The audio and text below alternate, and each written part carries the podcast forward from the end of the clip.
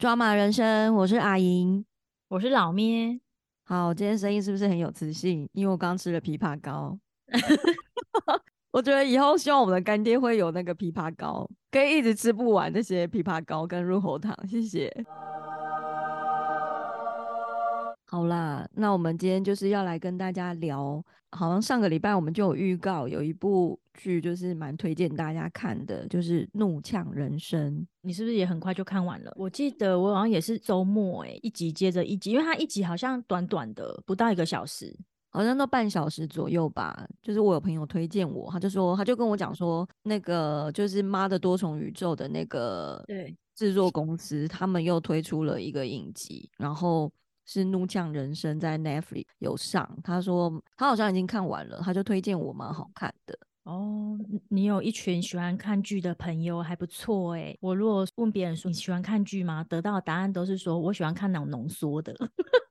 不是像我们他就是认真的一集一集看，他喜欢直接看那种两分钟就可以知道他在演什么那种。对，就是他，他很多人都跟我说，他就看浓缩，然后再决定要不要去看。那等于就是都被剧透了，然后才回去看剧。那会不会其实我们的节目有的时候也是这个功用？就是有些人可能还没看这部剧，然后就是先听我们节目就被暴雷也没差，然后可能在听完以后再去看，说要不要去看这一出剧这样。会啊，我有朋友就是说他听了我们讲的，比如那个婴儿转运站，然后再回去找片啊。哦，真的哇，没想到。可是这样子，我们都已经剧透了，真的没关系吗？这些人不在乎是不是？我觉得可能不在乎吧，因为可能听了觉得，哎，那他想要回去再看仔细一点。可能真的有这样的人，因为我昨天也有就是朋友一直问我说，模仿犯到底凶手是谁？因为他好像还没看完，他才看了两三集吧。然后，因为我已经跟他说，我们这一集的那一集的节目已经就是有有在聊模仿犯，然后他就说，那你直接告诉我凶手是谁？他说可能看到第三集吧。我说那你再看一下啦。然后就一直一直逼问我凶手到底是谁。我想说到底有多想知道 凶手是谁？那那么想知道你就直接说也无妨啊。啊，这样他真的不会就我怕剥夺了他看剧的乐趣，而且我想说他再看一集可能就会知道了，就就先让他在那个等一下。可是像我极力阻止你不要去看那个剧透，你也是想看就看，随心所欲啊。对啊，所以像这样想被剧透的人是阻挡不了他的。他不管，就算你不告诉他，他还是会自己想办法去看剧透的。你这个大笨蛋！我们来讲一下这一部片的大概的剧情好了。就是如果有一些人还没有看的话，就是他们可能也会想要知道《怒呛人生》到底是在呛什么。他的剧情一开始就是这两个人就是在。呃，各自开车。那个男主角就是演《英诗录》里面的那个韩裔的演员，他就演那个丹尼。另外一个那个女主角，那个艾丽，她其实对对对，就是他本名啦，本名是那个黄爱丽，她是。讲脱口秀的喜喜剧演员，然后我很喜欢听他的脱口秀，就是他都蛮敢讲的。然后后来我知道他也会演戏的时候，我也会看一下他演什么。反正这部片那个《怒呛人生》的男女主角就是那个，就是一个叫 Danny，一个叫 Amy 这样。一刚开始就是因为在路上发生了一些就就是路怒事件，互骂对方，然后比中指之后就开始后面的那个蝴蝶效应就一发不可收拾，就一直紧追着对方啊。我本来想说啊。这不就是像我们平常在路上一样，就骂一骂，然后回家抱怨一下，就差不多了嘛。可是其实路怒事件有的那种社会案件也会出现啊，就是那种没有，比如说在路上，然后路怒之后，可能就会拿出球棒啊，或者是什么的这种衍衍生出来的，其实也蛮多蛮可怕的社会的事件。就是怒气如果压不下来，可能就变暴力了，就当场就会打起来。所以有的人不是就是说发生这种路怒事件的时候，你要看一下人家开的是什么车。就是有可能有特定的某些车的时候，你就最好就是不要再去那个招惹对方，这样小心那个车上坐的人是你就是招惹不起的大哥之类的。哦，那像我这样子看到什么车也不太知道的，我是说哦，这是什么车啊？很厉害是不是？但是这个就是仅供大家参考而已，就是反正路怒事件其实它的原因应该是叫大家尽量不要这样子，就是这个路怒症这件事情，就是也是一个算是一个病症，就是大家为什么会开车那么暴怒易怒，其实就是可能心里有其他的压力导致变成在开车的时候发泄。因为我会知道路怒症好像。嗯，就是在就是后来疫情之后，我有看嗯到一篇新闻，他就是有在讲说，最近路怒症的人越来越多了。然后他就有在说，可能是因为大家都太封闭了，生活圈突哦，然被就是变得很小，然后变得很封嗯闭，那个情绪就没有出口可以抒发，所以就变成在开车的时候很容易暴怒这样子。然后我就，啊，但因为其实这个这个状况也不是说从 COVID nineteen 之后才有，应该是说自从有会开车这件事情之后，应该人类就开始有这个症状了，只是那个时候还没有这个专有名词叫路怒症。对啊，我以前没有听过，骑车也会啊，就骑车的时候很讨厌开车的人，然后开车的时候又很讨厌骑摩托车的人啊。对啊，因为像我的话，我就比较少开车，所以我通常都坐副驾驶座。然后如果嗯开车的人很容易就是暴怒啊，就是通常都会，比如说突然有那个行人冲出来啊，或者是摩托车突然要给他左转右转，然后或是公车要逼他什么的，反正就是很多这种状况出现了，然后那个驾驶就会开始就会开始骂这样子，然后有的时候真的是骂到我觉得。喽喽，这样。对，就是已经骂到真的很 多，因为有时候可能就是礼拜天开开心心的要出门，然后可能是那一天他的情绪就不是很好，路上一点小状况他就会骂的蛮凶的。然后如果一次第一次我还可以忍受，如果到嗯第二次我就是已经有点快要忍不住，我就想要制止他不要再路怒了。然后第三次再这样，我就真的会俩拱，我就会直接讲，我说可以了吧？接下来就会很安静吗？就会默默把音乐打开。因为我就想说，哎、就好好的一个假日出游，然后你这样子嗯匹配给我，然后骂完之后，整哦个就是情绪都是变得很糟啊。对哎、啊，不过我觉得开车很容易被吓到、哎，就是他有时候我就明明要右转，我已经提早打灯了，然后可是就偏偏会有摩托车啊，就是他觉得说，哦，反正你还没右转，他赶快赶快冲过去，可是那很危险，就是你冲过去的那一刹那，我不知道我要停下来，我不能停下，因为后面车子也跟很近，可是我又不能转弯，我觉得超可怕的。然后那时候我是心里也会骂，因为我载小孩的次数比较多啊，那车上有小孩，可能就不会在他们面前骂。所以我觉得我都对内我觉 得有一点让我受不了路怒症的人在那边骂，是因为车上会有小孩，所以嗯我觉得虽然开车族就是会遇到那个就是路上的一些突发状况，我觉得如果是我，我一定也会蛮美送的啦。但是在骂的时候，可能我们要想一下要要骂一些那个 就骂一些水果的名字之类的。香蕉你哥叉叉之类的。这种状况就是会哎，反正就是很呃很容易像这部片里面，他们一定就是骂那个 F 开头的嘛，就是一定是骂那个对啊脏话。从头到尾就嗯看到这两个主角，那个 Danny 还有 Amy，就是在那边一直骂 F 开头的那个脏话，这样。而且我觉得那个骂了，除非那个人听到啊，不然不就是骂给旁边人听而已。没有吧？有时候是骂给自己听的、啊，就是就是发泄而已吧。呃，那个怒呛哦人生，它那个背后的独立制作公司是叫 A 二十四，它就是今这两年有出品一些，比如说《妈的多重宇宙》啊，《我的金鱼嗯老爸》，然后就拿了很多奖，所以大家就开始会有蛮关注这一间制作公司出来的影集嗯或电影。然后我本来有一点担心，他是不是会像《妈的多重宇宙》？哎，我居然说了担心。你你何必担心人家得很多奖呢？对呀、神经病哦，还要担心什么？我本来是有点呃想说，哎呀，他会不会像《妈的多重宇宙》一样那么的 fancy，然后 有点天马这么的触鼻。对对对 对，然后就看了以后发现，哦，不是，他其实是一个蛮真实的，这就是蛮真实的一个影集这样子，因为他演的情境或发生的事件都比较像是我们就是会遇到的。那你觉得为什么这一部《怒呛人生》你会一直一集接着一集往下看？因为它一集其实就是短短的，可能就是三四十分钟。开始我是一直觉得那个 Amy 到底是在不开心什么，因为他就是一开始看得出他好像生活环境还不错，然后住在很漂亮的房子，然后他就是眼神就是有点忧郁，然后好像一直有苦说不出来，然后那时候就很想知道是发生什么事，所以就一一一直看下去，然后看看了前面的时候就发现说他就是很好像有点双面人，他跟丹尼在就是在对呛的时候，他就是很凶狠这样子，可他回到家不会那样。然后我就那时候就想要知道说是是怎么了，所以就会一直看下去，看看说他们有他们后面还会做什么荒谬的事情。对啊，他们就是一直想要报复对方啊，就是一切都是从那个丹尼他去一开始他就是去超商要退货，然后被那个店员就是拒绝，因为他没有那个找不到收据，所以没办法帮他退货，然后就开始北送，然后开车就遇到那个艾米，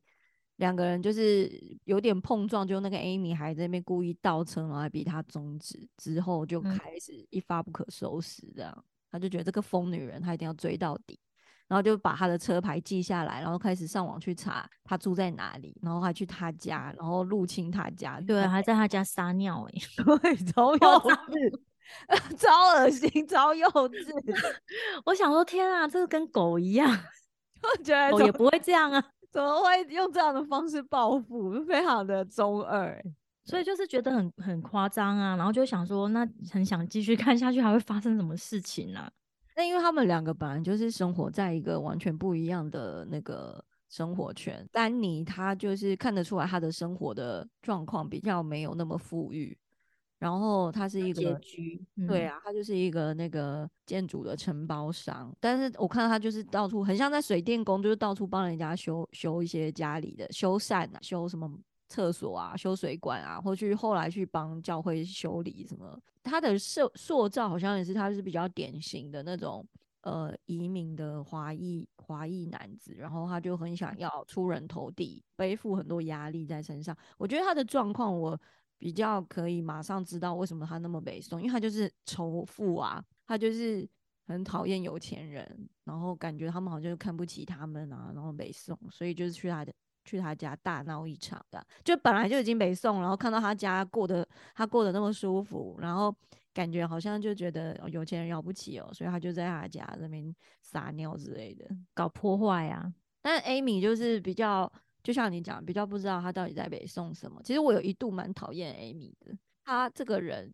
就是心肠好像不是很好，就不是很善良，好像就是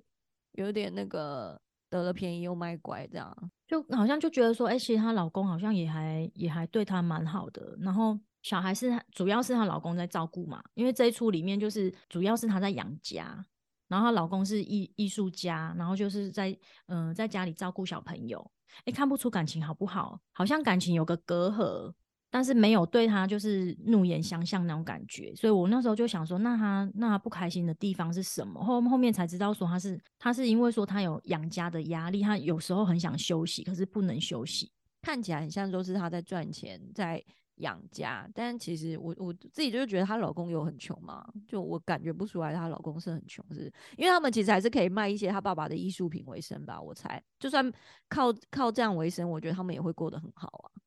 是没有错的，是他可能就会觉得说那个没有那个金钱的流动，比较没有说固定来源吧。但我觉得他就是很贪心吧，可能她原本就有忧郁症，她自己不是后来跟她的老公在做一些婚姻之上哦，对，然后晚大学两个人在那边互相的，就是分享一些事情，然后她自己这边说她大学忧郁症什么的。那个那个忧郁，那个那个让她不开心的来源，我觉得比较像是她自己给自己的吧。对啊，看起来我也觉得是这个样子。就是她为什么一定觉得一定要住到那么好、那么漂亮的房子，然后那么高级的房子，而且还要买那个度假屋，就是一定要拥有这些全部以后，然后他过了退休生活，这样他才是算他真正想要的嘛？我觉得他这个愿望其实非常的奢华，哎，就是。要得到这么多，然后这样他才觉得是完整了他的人生。我觉得这超超难的哎。对啊，他就是好像要到这样他才够快乐。可是后来发现他其实即使有这些东西之后，他还是不快乐。对啊，所以根本就不是。我觉得那个原因并不是，嗯，他要想尽办法去赚很多钱，然后去跟那个 Jordan 就是卖掉他的那个植植物的这个品牌，然后。得到那一笔巨款之后，然后让家人过得更好，他就会好像就可以功成身退，就觉得他他的这些压力，也许吧，因为他后面有堆叠一些他小时候的一些回忆，所以他可能只是想要去讲说，哦，他会一直有压力，可能是因为小时候那个原生家庭给他的自卑感，或者是嗯，反正就是有一些事情造成他的阴影。成长上的阴影，所以他就变成他现在这样的人格。他有一度后面可能是想要去交代说，为什么他的人格会变成这样子。有啊，好像也有点要把他，他就是他后来有外遇啊，他有点要把那个归咎于说他他小时候目睹他爸爸外遇。这个真的就是看你你是哪一派的人呢？因为像那个阿德勒的话，他就不是这一派啊，就是有一派的那种心理学，他就是说，其实小时候或是童年或原生家庭带来的那些伤害或影响，其实你是可以断绝它的。就是你不必受它影响，或是不要说那么绝对的话，是不用那么全部的，就是把你现在所做对，就是所作所为都归咎到都是因为那些事情引起你做这些。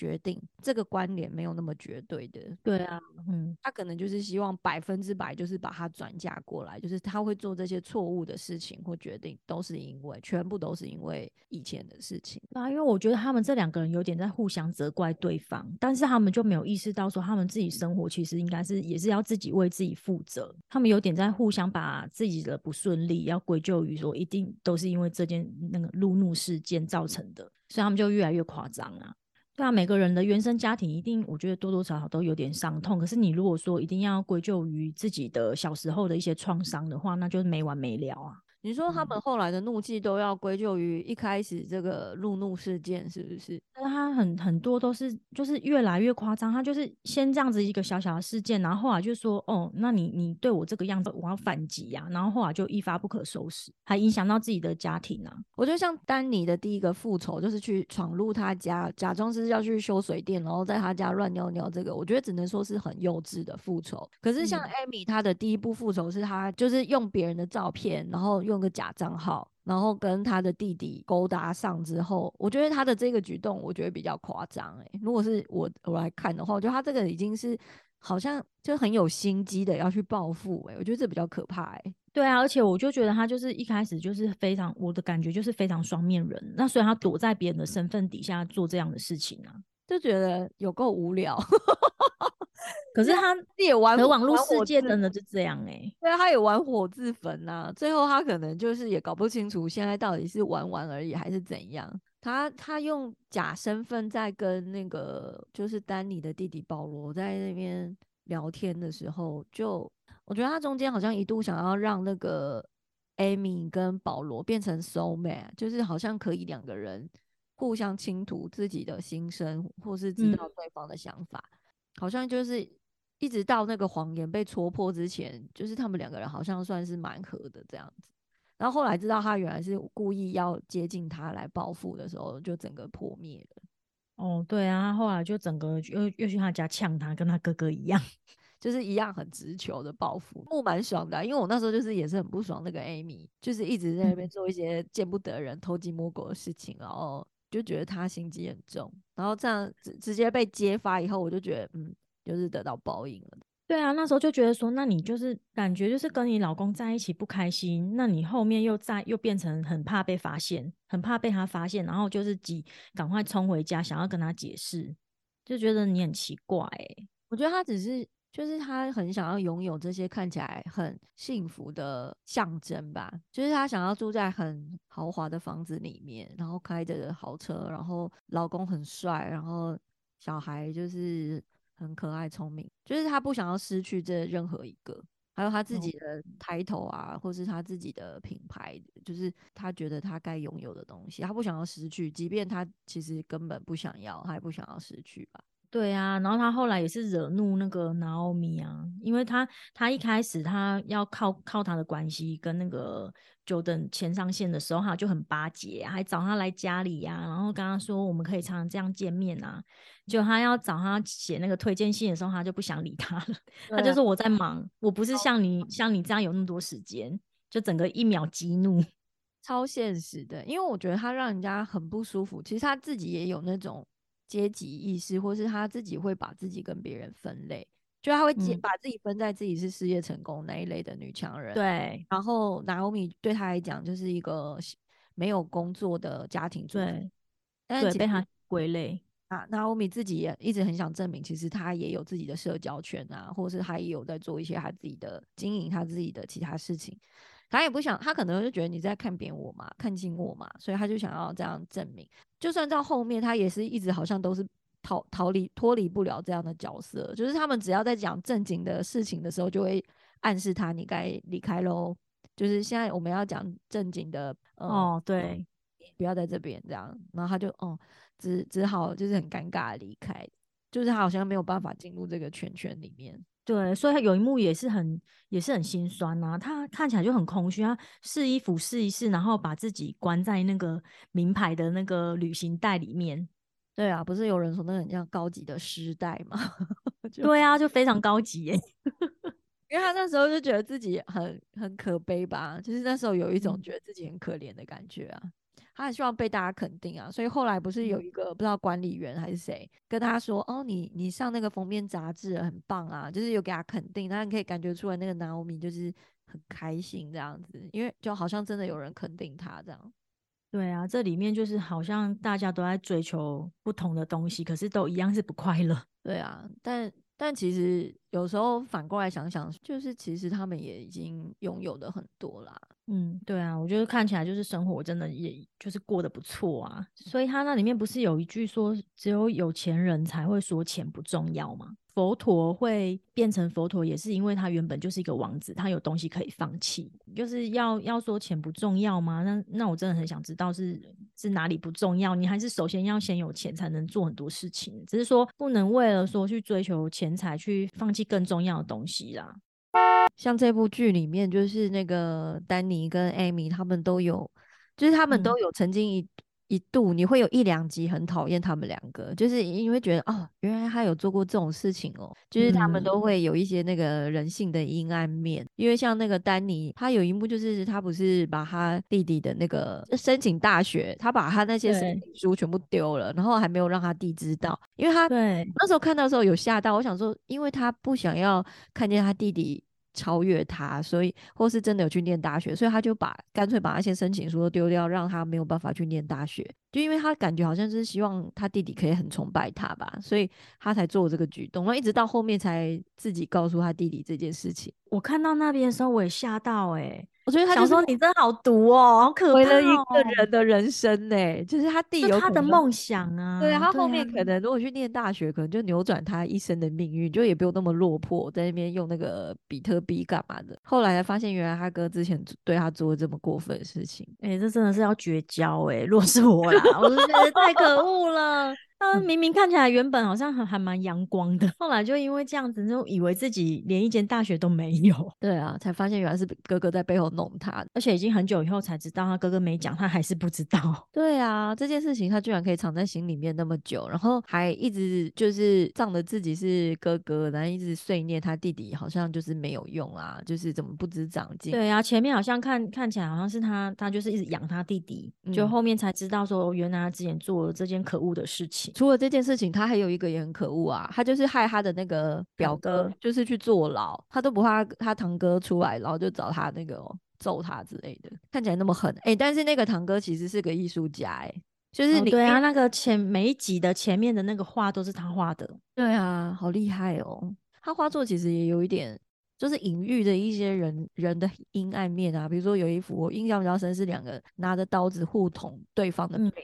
他的这个十集都开场都会有一个一个很如诗如画的开场，就是会有一个片名，都很蛮诗意的。然后那个片名可能都是从一些文学啊或哲学里面摘录出来的。对啊，蛮有趣的。后来我也是有去查一下那些他他那个上面写的意思啊，还有那个画，就重新看一次。对啊，比如说像第一集，它的片名是那个。鸟并非歌唱，而是痛苦的尖叫。然后它就是来自一个德国导演纪录片里面的一句这样子。然后它其实它里面要讲的是隐喻，可能这两个男女主角他们就是其实就是在痛苦的尖叫。它每一篇都还蛮有意思的。大家如果有兴趣，你可以看的时候，就在看这剧的时候，也可以看一下它前面的片名跟那个那幅画，很哲学的开场。那人性的阴暗面，那个 Amy 也有啊。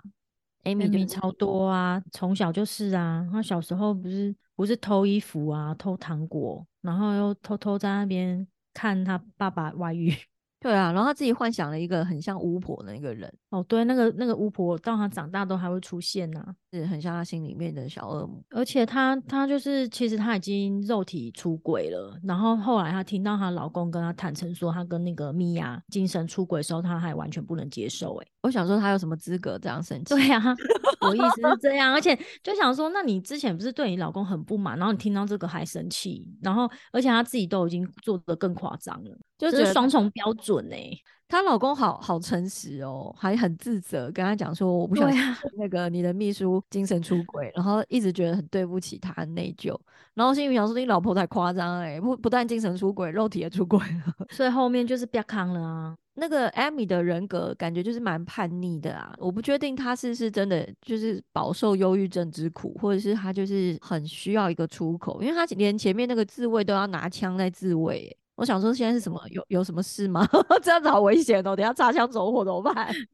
对啊，而且她老公就一直说那个他他一直把枪拿走，然后他只是怕说他很危险，他不知道他老婆是用在别的用途。我本来还以为他知道他他用在哪里，所以才把他拿走嘞。因为他可能也知道他老婆很容易易怒啊，所以怕他拿枪做了什么坏事或傻事，就是不知道老婆只是拿枪在自卫这样。但还好我跟他讲的时候，他可能也心灵受创吧，想说对，原来你需要跟一支枪这样子哦。这部片就是他，他就是演的很真实啊，所以我们有时候我们在看的时候也会自己想一下，说，哎、如果是我的话，我会这样吗？如果是开车的话，我也会像他这样，就是发疯吗？就是像神经病一样，想要寻仇报复这样吗？或者是阴暗面哦，我就如果如果我看到以前欺负我的人后来过得不好，我会我会觉得 我觉得很多人想要花前男女友的脸书啊或 IG，应该有一部分的那个阴暗面就是想要看他现在过得好不好。然后或是看他现在变丑，就觉得哦还好。对啊，比如说像重启人生那个，看到里面那个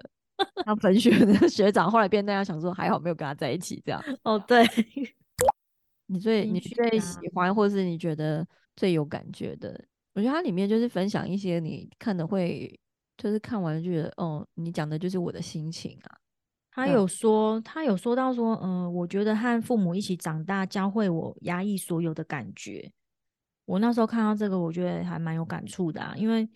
因为他们他们他其实是在一个移民移民的那个家庭嘛，然后可是他是在一个西方的比较开放的国家，所以他们同时就是接受两种教育，一个是比较开放，然后一个是比然后比较活泼的。可是他如果说是在亚洲家庭长大的话，他就会可能会教他要温柔啊，温柔敦厚啊，然后呃有什么有什么怒气不要马上就说出来啊，可能要用比较有礼貌的方式啊，或是说有什么不开心的，就是尽量不要跟人家起冲突啊，可能他会受到这样的教育啊。那这个片子里面看得出，就是那个 Amy 啊，她也有部分受到这样的影响，所以她一直就是一直觉得很忧郁啊。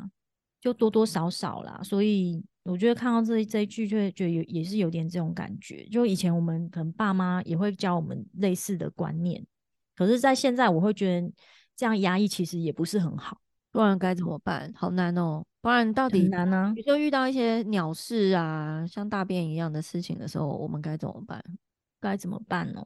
如果是我自己，我觉得就是还是看状况啊。那个场合是可以适合讲道理的场合的话，我是会我是会讲，因为有的时嗯候就是最怕那个情绪一来的时候，那个情绪的速度快过于你想要理智讲的那个那个 moment 的时候，那个我觉得是比较不好。因为有的是，我觉得最高明的就是你可以慢慢温温的讲出、表达出你的愤怒，或者是你觉得对方不对的地方。我觉得这样可能是比较好的方式。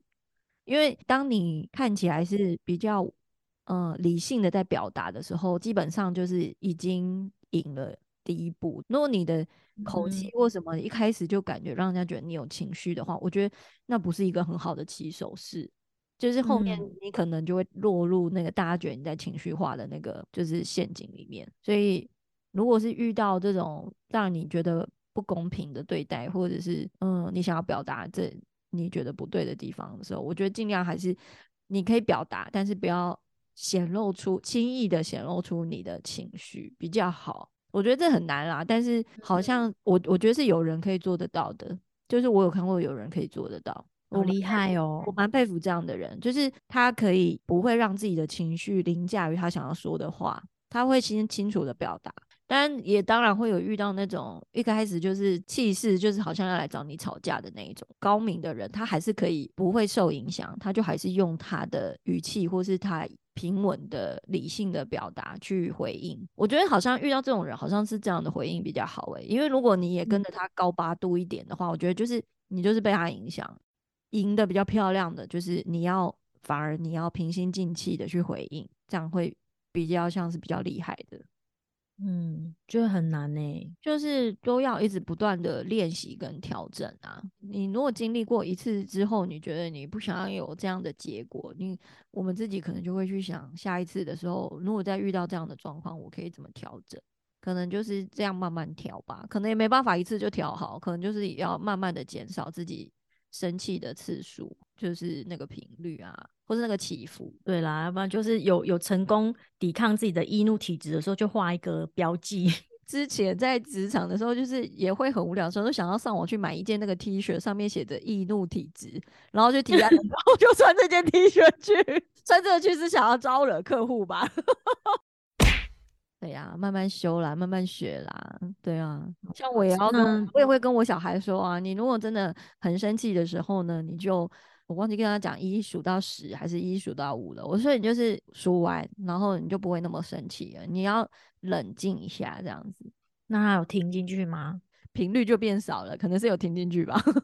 但是我觉得还有一点就是，呃，要你不要带着情绪说话，但并不是叫你就不要说话。因为像他里面那个 Amy 也有讲过，说小时候可能他得到的教导是，你如果说明自己的状况，就很像是在抱怨。他是在说，我妈妈以前连说自己的状况的时候，他都会觉得像在抱怨。Amy 这样讲，其实他是不认同的嘛，他就是觉得你还是要谈论自己的感受啊。对啊，因为他后来受的教育也是西方的教育啊，自己的感受是很重要的。如果你觉得不公平，或是你觉得不舒服，或你不想要被这样对待，你不需要隐忍，就是你要把它表达出来，让对方知道。就是一直忍也不是办法，一直忍到最后还是会生病的，会内伤啊，或是突然就忧郁症啊，自己不知道。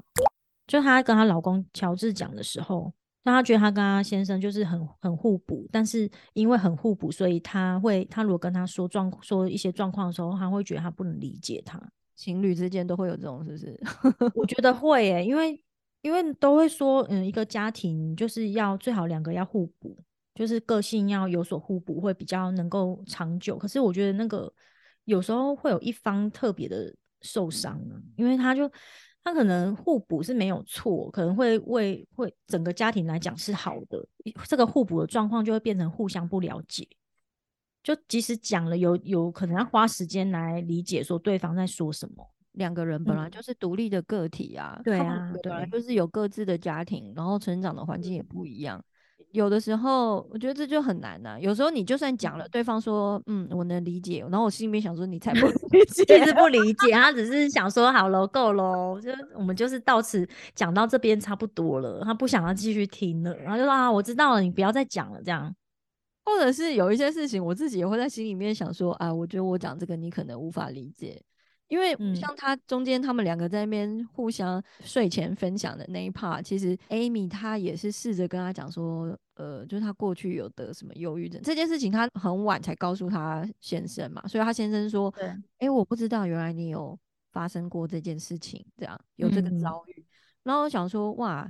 所以其实就是夫妻之间或情侣之间还是会有很多。秘密不会告诉对方，因为他不确定对方能不能接受，或者是能不能了解我为什么他会这样子，所以就想说，与其这样，那干脆不要讲好了。我觉得那个假设两个人要走的长久，好像这是势必必经的路程诶，就是沟通要很坦白这件事情，虽然要百分之百的坦白非常难，但是我我觉得那个随着两个人在一起的时间越来越久，那个。对彼此坦诚的那个趴数会越来越多，就是对啦，因为不然要怎么办？因为这个日子还很长啊，可能就还是要还是要讲出来，然后互相能够理解，啊，理解程度多少，可能就慢慢来。就是有些事情必须要讲讲的很诚实。刚在一起的时候，或是刚结婚的时候，都还会想要保有一些美丽的包装，不要太赤裸这样子。所以你可能还是会维持一些你的。人设，或者是你在他面前的一个形象，随着那个时间越来越长，真实的那一面，就是如果你都没有诚实的告诉对方，其实你就会忍得很难过吧，很难受吧。对，有时候好像真的是需要有个时间很安静的，哦，这样面对面的说，不然他真的会觉得你没有讲过。哎，对啊，就是说你怎么不早说，怎么那么晚才讲，或者是有的时候我们就想说，好啦，这个问题我们一定要好好聊一聊，然后就说好，那就今天晚上我们来聊，就晚上又因为看剧就错过了聊的时间。他说：“纯粹就是记性很差。”他说：“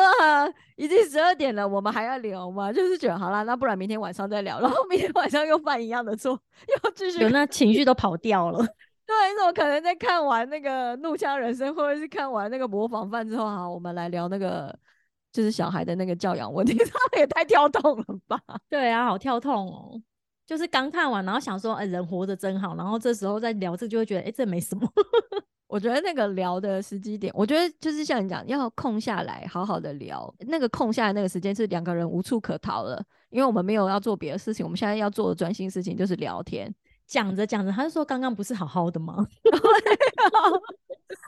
真的，所以那个仪式感大家自己营造一下。如果你们今天就是要聊很正经的话题的话，那个前面要做什么事情，你们先排一下。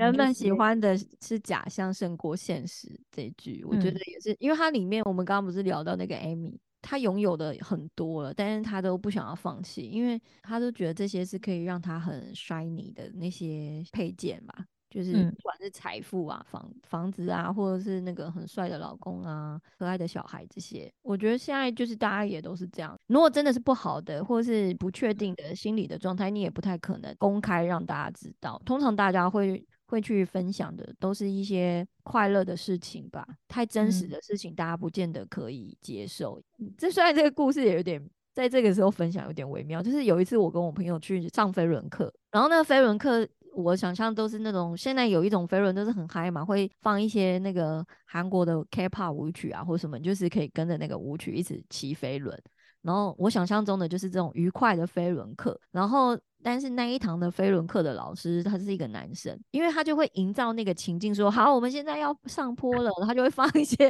很像就是励志你要上坡的那个那个音乐，然后也会要你加重你踩的那个重量，就会让你觉得很吃力的要踩上坡这样，然后。比如说要准备要下坡了，他就会他就会说好，我们现在要释放所有一切的压力，您刚刚所有的努力现在都终于可以得到解放了。然后他就开始分享他自己的故事哦。然后从他开始分享自己的故事之后，我就开始有点出戏，因为我没有料想到他会突然分享他自己的故事，他就开始在分享。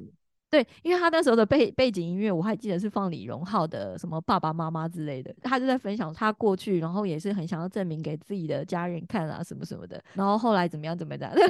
讲自己的怎么变这样呢？对，然后我就没有心理准备听到这么赤裸的故事，我就有点。我觉得很出戏，因为我想要我就是来上一场快乐的飞轮课，我都出汗了。我这样听我都出汗。对，因为他就是想要跟你分享，人生就是起起落落，然后你可能就是会会有一些挫折，但是没有关系，你可以再爬起来，然后再往前。他他想要讲的意思是鼓励大家这样，然后所以他穿穿插就是讲了一段他自己的人生的小故事。那我也不会有心理准备耶。对啊，因为太太 heavy 了。因为那一堂课上完，我就跟我朋友说啊，这堂飞轮课的最后，我觉得好 heavy 哦，因为我没有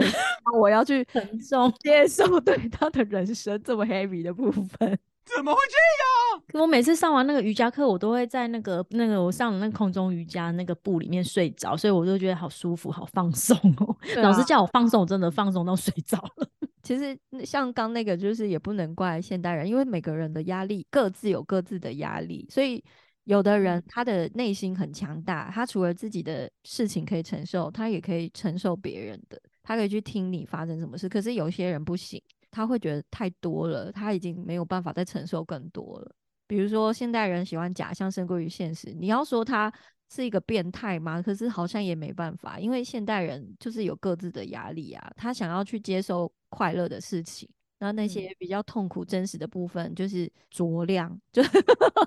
就是放在心里，或是跟自己亲近的人吧。这也要看个性啊。对啊，对啊，所以就是因为我不会跟不熟的人分享内心呢。对啊，像那个飞人老师突然跟我分享，我有点不知道该怎么办才好。嗯，那我如果跟你分享，你应该会听下去吧？我希望你可以。我是觉得每个人至少要有一个、两个可以让你这个分享的人对象会比较好。完全没有的时候也会好孤单哦，因为自己挖一个树洞喽。对啊，可是有的时候你可能就是需要有人跟你回应啊。虽然有时候回应并不是给你一个解决的方法，也许只是给你一个就是心灵上的回应或什么也好。嗯。对啊，如果你对树洞讲，或者是你一直靠祷告，虽然也是可以啦，也是可以得到平稳的力量，但我觉得有的时候你口袋名单有一两个人是可以给你回应的，也是蛮好的。嗯，好了，你是其中之一啦。OK，谢谢你也是，太好了，达到共识喽。因为我们是没有朋友。虽然我不是很认同那个 Amy，但是他有讲一句说：“我什么时候才能享受一下？我只是想要被照顾。”他讲这句话，以他的角色，我是觉得他蛮傲娇的啦，就是觉得你到底还想要得到什么样的照顾？你老公不是已经把你照顾的很好了吗？但是他这个角色想要讲的，因为他就是一直觉得自己是一个家里的精神跟经济支柱，所以他就觉得他要一直赚钱，然后维持这个美好的家，他觉得好累哦。所以他讲这句话是说，他也希望渴望被照顾，然后被人保护这样子。我自己听这句话，我觉得我的重点好像比较想要放在那个后面，我想要被照顾。但是这个被照顾，我觉得那个你照顾我的部分是我我想要被照顾的地方嘛？因为照顾有分很也是分很多种嘛。你是给他物质上的，或是精神层面的。物质上的是让他就是衣食无缺啊，或者心灵上的被照顾。我不知道我乱讲，可能就是一张卡片或是什么的。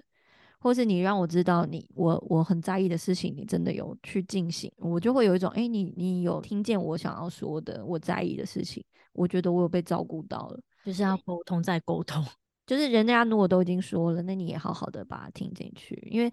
你去听听他到底，所以他想要说他需要的是什么，就这样。那就是另外一个人可能也是有同样的心态，也觉得说，那我们也是要有所改变，他可能也没办法。一下子就到达你要的样子啊！他同时也需要你也要理解他这样子。对啊，那就是要说出来让我知道。好啦，不容易啦。对呀，结婚真是麻烦啦。看这部剧啊，其实因为我最近在做一件事情，就是我我最近在睡前我都会写感谢日记。我想要改变一点我自己的体质，内心的体质。因为我就是最近也有在看一本书，是睡前三分钟，然后就是跟你讲说，你可以写一个感谢日记，你在睡前，然后写，呃，他是说写十个啦，你今天感谢的是十件事情，然后就是不管是人或者是事件，然后就写出来，然后后面就写个谢谢你这样子。透过你这样的，其实我觉得他那个步骤只是让你不要一直觉得很不满足。我这个实验只是刚开始而已，因为我不确定这样到底是会产生什么变化。这件事情我本来就会做，只是没有到把它写出来。只是说他的写出来这个动作，很多人说为什么要呃，比如说你的吸引力法则，为什么要把那个东西写出来？因为那个东西是一个输出，你在输出的过程，其实你已经植入你的潜意识了，就是你想要去完成这件事情，或者是你想要去靠近这件事情，所以。有的人说书写的力量是这样子，就是你有把它写出来，它是会有力量的，因为你的潜意识会带着你往前这样子。好，所以我就开始最近就开始做这个练习，就是睡前我会写下十个很谢谢今天的十件事情这样子，然后我就来看看二十一天以后会有什么改变，因为它的目的也是说，你透过这样的方式，你可以知道你的你现在拥有的是什么。你就你那个负面的情绪会可能会减少一点，就是你会知道哦，原来你拥有这些，你你的幸福点是幸福来源是这些，然后那个不满的情绪会减少，然后透过这样让你的潜意识就是知道自己其实拥有了什么。这本书或是这个概念，只是想要去改变人的潜意识，可能会一直觉得很不满。然后产生那个愤怒这件事情让它减少。因为我觉得这部剧给我我读到的，就是像我们一刚看这个片名，或者是看他一开始那个入怒事件，就会觉得这些人到底是在生什么气呀？就是他就是很生气，就是真的易怒体质。嗯，然后我们也会去想说，哎，我有时候好像也会这样，就是有时候就是不知道为什么，就是闷闷的，然后就是好像很容易因为一个小事情或一句话，然后就是觉得不开心。虽然没有到他们那个入怒那么夸张，可是就是也是会有带来一些不开心的感觉。然后我就在想，是最根本的原因，因为看完我就觉得，其实他们两个人各自也都有美好的部分，他们生活中美好人生里面也都有各自美好的部分。他们把自己想的很糟，但其实没那么糟。然后那些他后面的 angry，就是我觉得都是都是从他觉得自己很很烂很糟，我的人生很烂很糟，想要找一个发泄的地方开始。所以我就觉得我不想要这样子。哇，可是可是就像之前我们讲的，你看起来就是不太会生气跟很乐观的人呢。呃，就回到刚那句啊，人通常都是喜欢假象的 多过于真实，但。我觉得人都不可能一直都很快乐的啊，嗯，很难呐。就是开朗的人，他也一定会有低潮啊，或者是，嗯，就是当比如说像当我如果意识到我的负面情绪比较多的时候，我就会，嗯，有呃，或者是我看完这部剧，我就会觉得他们两个是有病，是不是？然后想说他们的病是哪来的？我觉得他们就是太不满足了，尤其是那个艾米，她有很多心理的问题没有错，但是其实也许。好啦，虽然这个我又会想到那个妈的多重宇宙，就是当很多现实的状况就是那样的时候，你能够最快改变的，就是可能从你自己的脑袋开始，可能脑袋先开始转变了之后，脑脑子就有比较多的空间跟脑容量去想要怎么去改变那个环境，这样就是把它倒过来啊。有的时候我们会想要从环境去改变，那改变不了的时候，就先从内在去改变，然后再往外推。可能就是变成这样吧，这是我的人生哲学。目前为止，就会发现有时候就要变成这样子转。你今天好正向哦，就我们看到的别人跟他自己内心的自己真的是完全不一样，因为就自己才会面对那么多情绪啊。可是我们显现出来的就是只有一个样貌吧，就是大部分人看到的跟你内心的世界是不太一样啊。有一些人是真的很，就是他真的很乐观，然后。很阳光的那一派，也许他，呃，我想象他就是会很满足他现在拥的一切。可能这一类的人，他有他有这样的一个人格特质吧。嗯，但这只是因为我最近在看这本书啊，所以我只是拿自己来做个实验，看看到底是会变怎样子。等二十一天之后再看看我有什么转变，搞不好还是一样是易怒 体质，那就不要惹怒你就好了。